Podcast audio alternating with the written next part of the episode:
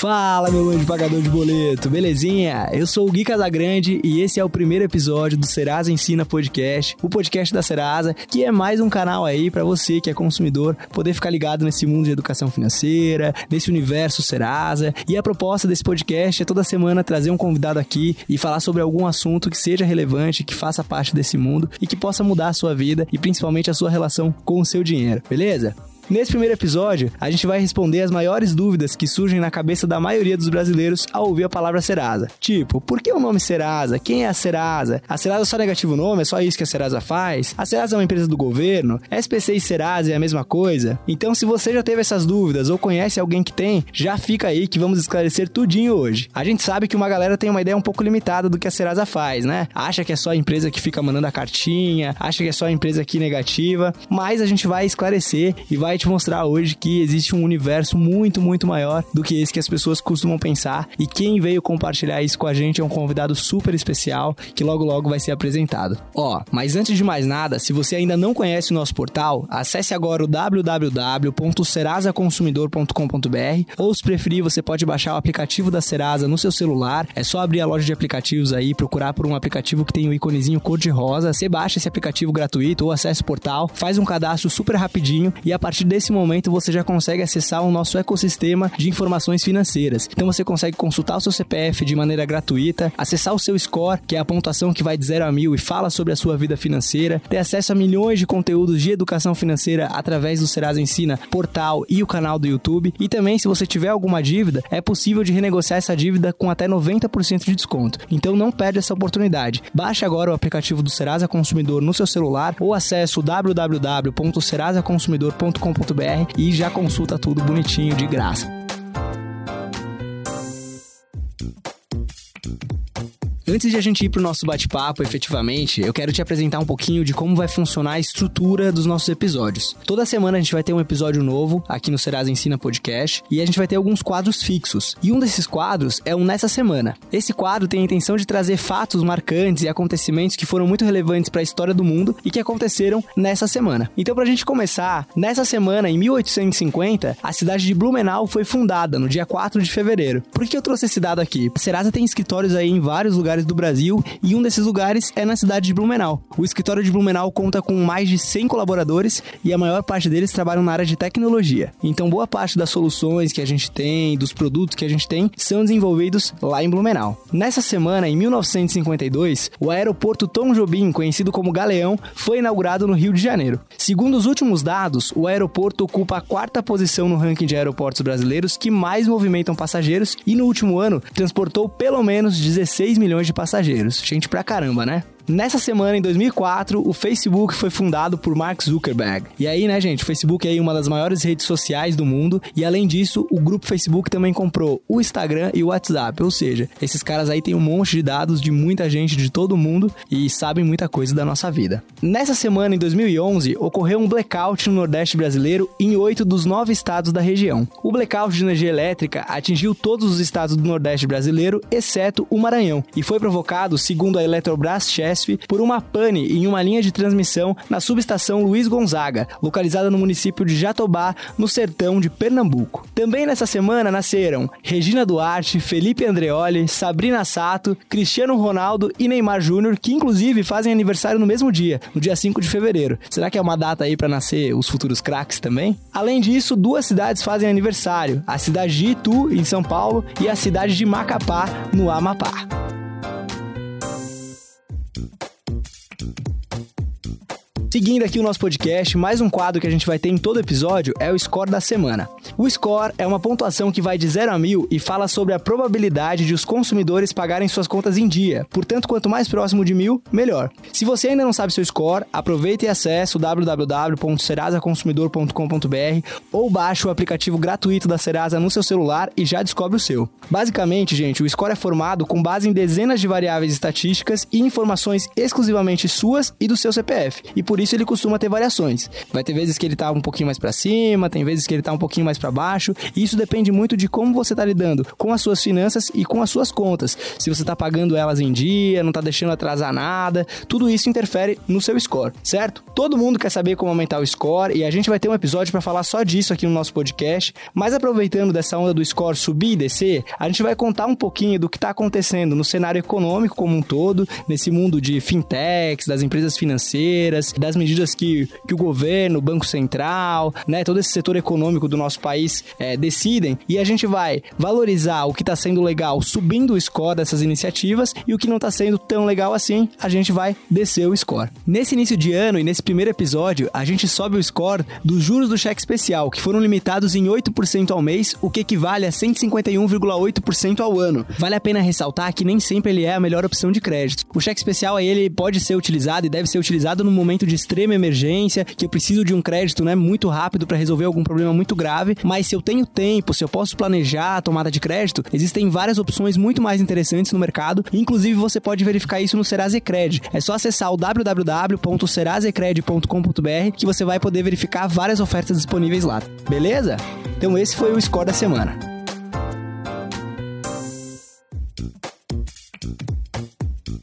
Como o assunto desse primeiro episódio do Serasa Ensina é para falar sobre a Serasa em si, nada melhor do que conversar com quem realmente entende do assunto. José Luiz Rossi, CEO da Serasa Experian, é o nosso primeiro entrevistado. Bem-vindo, José Luiz. Obrigado por aceitar nosso convite. Para a gente começar nossa conversa, desde quando você está à frente da Serasa e como foi o começo dessa história? Conta um pouquinho pra gente quem é o José Luiz Rossi. Bom, obrigado, Guilherme. Obrigado pelo convite aqui de estar aqui com vocês. Bom, eu estou na Serasa há quase seis anos. Na verdade, entrei em maio de 2014. Né?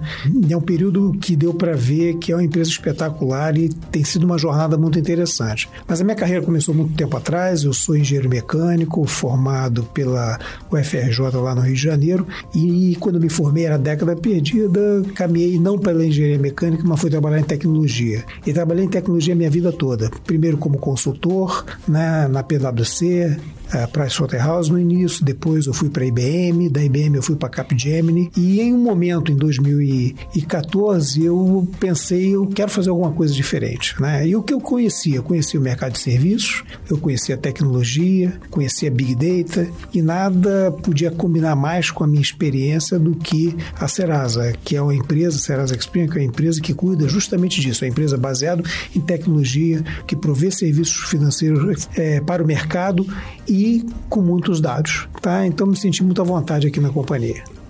Há um grande mito por trás do nome Serasa. Muita gente acha que se trata de uma sigla. É verdade? Há algum significado específico? Você sabe que mesmo aqui dentro da companhia, quando eu pergunto o que, que Serasa significa, a maioria das pessoas não sabe o que, que é. Mesmo aqueles que estão há muito tempo na companhia. A Serasa é uma empresa de agora quase 52 anos, né? Ela é uma empresa criada em 1968 é pelos bancos na época para prover informações mais é, consistentes para o mercado financeiro tomar decisões de crédito. A Serasa quer dizer serviços de assessoria SA. Então era essa a origem, mas que isso se perdeu no tempo, né? E hoje todo mundo conhece como Serasa. Não é mais uma empresa de serviço de assessoria SA, mas agora é uma empresa chamada Serasa Experian.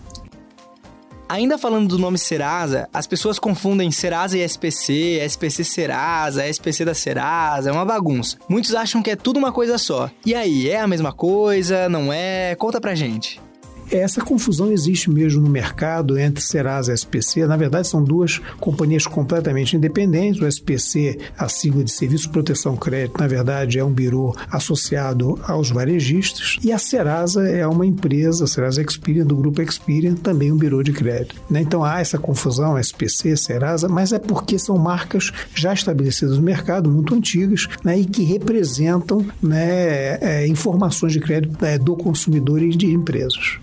Outra coisa que é muito comum pra gente que trabalha na Serasa, as pessoas vêm perguntar, é se a gente passou em concurso, né? Achando que a Serasa é um órgão do governo. É, e aí, a Serasa é um órgão público, não é? Como que é essa história? É, não é, nunca foi, né? Uma empresa privada, hoje é Serasa Experian, do grupo Experian, mas talvez justamente porque ela está muitos anos no mercado, provendo um serviço né, de utilidade pública, é que tem essa confusão, mas não é de forma alguma uma empresa pública.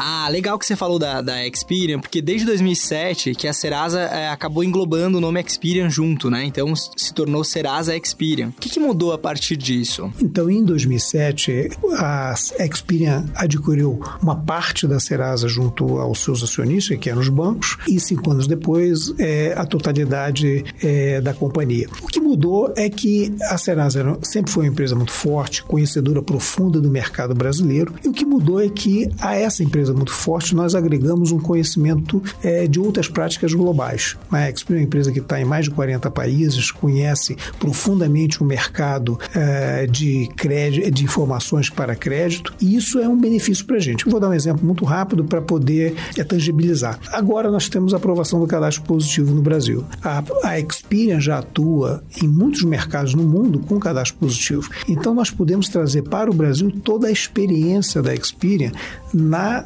confecção de produtos, na manipulação de dados do cadastro positivo.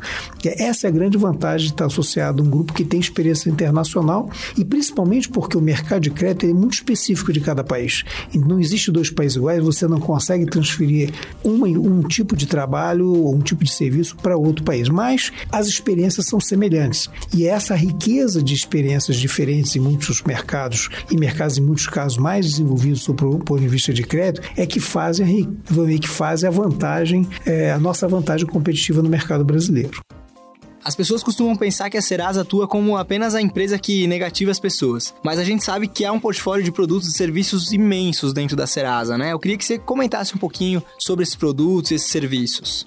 É o que a gente faz, na verdade, é prover o mercado, pessoas e, e empresas com informações sobre pessoas e empresas da capacidade dela ou da, da previsibilidade dela fazer um pagamento de uma determinada dívida, né? Pode ser um financiamento, pode ser um pagamento a prazo, pode ser um pagamento de um cartão de crédito, quer dizer, então o que a gente dá são essas informações.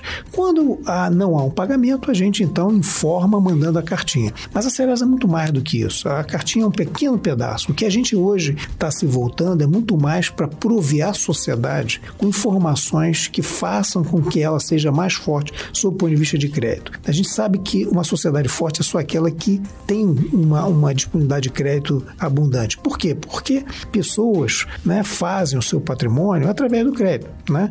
É, serviços, produtos, né, sonhos são conseguidos através do crédito. Então a gente entende que a gente tem um papel muito importante ajudando a todos a obter mais crédito. Então, o nosso papel é muito mais abrangente do que simplesmente mandar cartinha. A gente contribui né, com a sociedade com informações importantes, né, de muito confiáveis, para que as pessoas possam dar crédito e, ou, e consumidores possam tomar crédito. E mudando um pouco o rumo da nossa conversa, mas sem dúvidas é algo que eu não posso deixar de te perguntar, qual é a sua visão da situação econômica do nosso país com base em todas as informações que a Serasa possui? Eu acho que a gente, depois de vários anos aí recessivos, estamos vendo aí uma luz boa no fim do túnel, né? O último trimestre, já noticiado, foi um dos melhores trimestres é, da economia nos últimos anos, né? A gente viu, por exemplo, um Black Friday muito ativo, né? um Natal também muito bom. E por que, que eu posso falar isso? Porque a Serasa, como ela é uma empresa que ela dá consultas de crédito no mercado, a consulta de crédito é uma espécie de é, é, pode ser visto como um indicador né, do volume de negócios na economia. Né? E aí a gente conseguiu ver que o, o volume de consultas de crédito aumentou muito nesse último trimestre. Mas ele não aumentou só pontualmente, ele vem consistentemente aumentando desde o início do ano. Então, a, e a gente não vê nenhuma mudança nesse início de 2020. Então, a expectativa que a gente tem é boa para a economia. Né? A economia ela gosta de estabilidade para que possa ser previsível e os vários entes econômicos possam fazer investimentos. Então, a gente vê com bons olhos esse, esse, esse momento, né, que eu espero que dure bastante, porque, é, novamente, é, e com isso a gente consegue ajudar a economia de que forma? Né? Dando boas informações para que as empresas possam tomar crédito e, portanto, investir é, na sua produção, investir na sua expansão e, com isso, fazer uma espécie de bola de neve na economia e a gente poder ter um ano 2020 muito melhor do que foi os últimos anos. A gente sabe também que a Serasa tem um grande compromisso com a educação financeira, né? Para você, qual o papel da educação financeira no atual cenário brasileiro? É, é, extremamente importante, né? A gente gostaria que houvesse um consumo consciente, que as pessoas usassem o dinheiro de forma consciente. O Brasil tem mais de 60 milhões de pessoas é, negativadas, né? Pessoas que não conseguem pagar suas dívidas. A grande maioria dessas pessoas é, são pessoas corretas, honestas, que é, em algum momento de fragilidade econômica ou por falta de controle é, não pagam seus compromissos em dia. É, a fragilidade econômica às vezes vem com desemprego, isso é muito difícil de corrigir, a não sei que a economia melhore e você tenha mais emprego. Mas uma boa parte dessa, desses inadimplentes é porque eles não têm o controle das suas finanças pessoais, né? não têm capacidade de gerir é, o dia a dia, ah, são muitas vezes motivados a, a gastar mais do que tem, tá certo? E isso é um processo que a gente entende que ele precisa ser é, ajudado, né? O consumidor precisa ser ajudado. A educação financeira vem justamente para isso, para mostrar como que ele pode tomar crédito de forma consciente, que ele pode organizar suas finanças, que a gente sabe que em muitos casos, né, uma situação financeira inadequada é motivo de estresse, né? E, e não é bom para ninguém. Então, além da gente estar tá ajudando o mercado, né, a ter melhores informações para dar crédito, a gente também gostaria né, de apoiar o consumidor na sua capacidade de organizar suas finanças para que ele pudesse novamente ter acesso a crédito, ou seja, faz o crédito, paga, acesso a crédito, paga e não ficando às vezes anos fora do mercado de crédito por uma dívida contraída sem o devido planejamento. O Feirão Limpa Nome é um evento muito aguardado por todos os brasileiros, né? Muita gente já tem aí o, a data marcada no calendário, estão esperando é, o dia do, do feirão chegar para conseguir negociar as dívidas, enfim, ter acesso aos serviços da Serasa. Na sua opinião, qual a importância de eventos como esses na vida dos brasileiros? E além de ser um momento de renegociação de dívidas com desconto, o que mais esse evento representa para a Serasa? Eu acho que o feirão é muito importante porque é uma oportunidade que a gente tem de, junto aos nossos parceiros, né, conseguir descontos significativos que podem fazer com que o consumidor que tem uma dívida, às vezes há, há muito tempo, que ele não consegue efetivamente pagar, mas com aquelas condições especiais que vem no feirão, né, ter aquele momento em que ele consegue limpar uh, o seu nome e, portanto, voltar ao mercado mercado de crédito, né? Eu diria que aqui é como se fosse uma data festiva, né, é, do mercado de crédito para que ao pagar a sua dívida a pessoa possa ter voltar a ter acesso a crédito, né? E o feirão ele é importante por quê? Porque as condições são diferenciadas. As condições são melhores do que você conseguiria normalmente é no dia a dia, né? E o objetivo é justamente fazer com que o maior número possível de pessoas é, negocie suas dívidas para quê? Que ela possa voltar a ter crédito, que ela possa voltar a consumir, que ela possa voltar voltar a ter os seus sonhos realizados. Pra gente fechar nossa conversa, é, a gente tem uma pergunta fixa que vai ser feita para todo mundo que vier aqui no nosso podcast. E a pergunta é a seguinte: o que a palavra dinheiro representa para você? Guilherme, essa é uma boa pergunta, né? É, dinheiro para mim é instrumento. Ele existe para me servir e não para que eu seja servo dele. Bom, Ross, queria te agradecer por você ter arrumado um tempinho na sua agenda para vir conversar com a gente. Adorei o papo. Acho que a galera que tá escutando também deve ter curtido muito e deve ter sido bastante esclarecedor. É, a gente tá de porta aberta. Sempre que, que você quiser, será muito bem-vindo aqui para falar no nosso podcast. E é isso. Obrigado mesmo, viu? Eu que agradeço, Guilherme. Foi um prazer.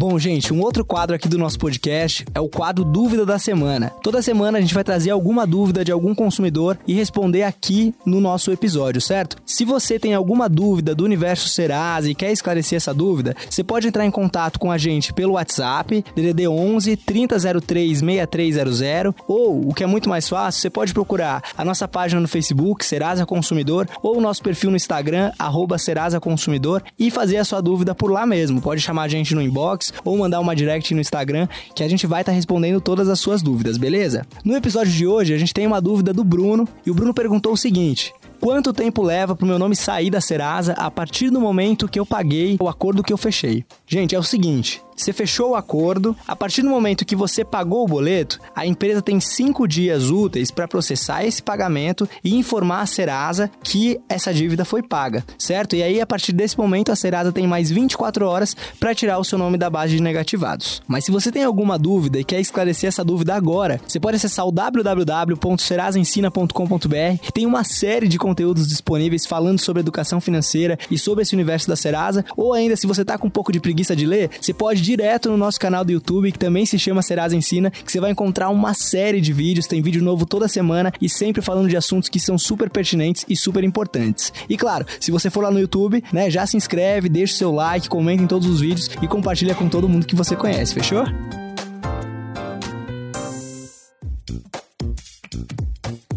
Bom, gente, estamos chegando no fim do primeiro episódio do Serasa Ensina Podcast. Eu tô muito feliz de estar à frente desse projeto e estar compartilhando um pouco de educação financeira e um pouco desse mundo, desse universo Serasa que a gente vive com todo mundo. Se você curtiu esse episódio, vai lá no Twitter agora, arroba Serasa e conta pra gente. Tem uma galera lá conversando com todo mundo também. E é isso, fica ligadinho aí que na próxima semana tem um novo episódio falando sobre educação financeira, sobre grana e sobre tudo aí que a gente gosta de falar. Fechou? Um abraço, valeu!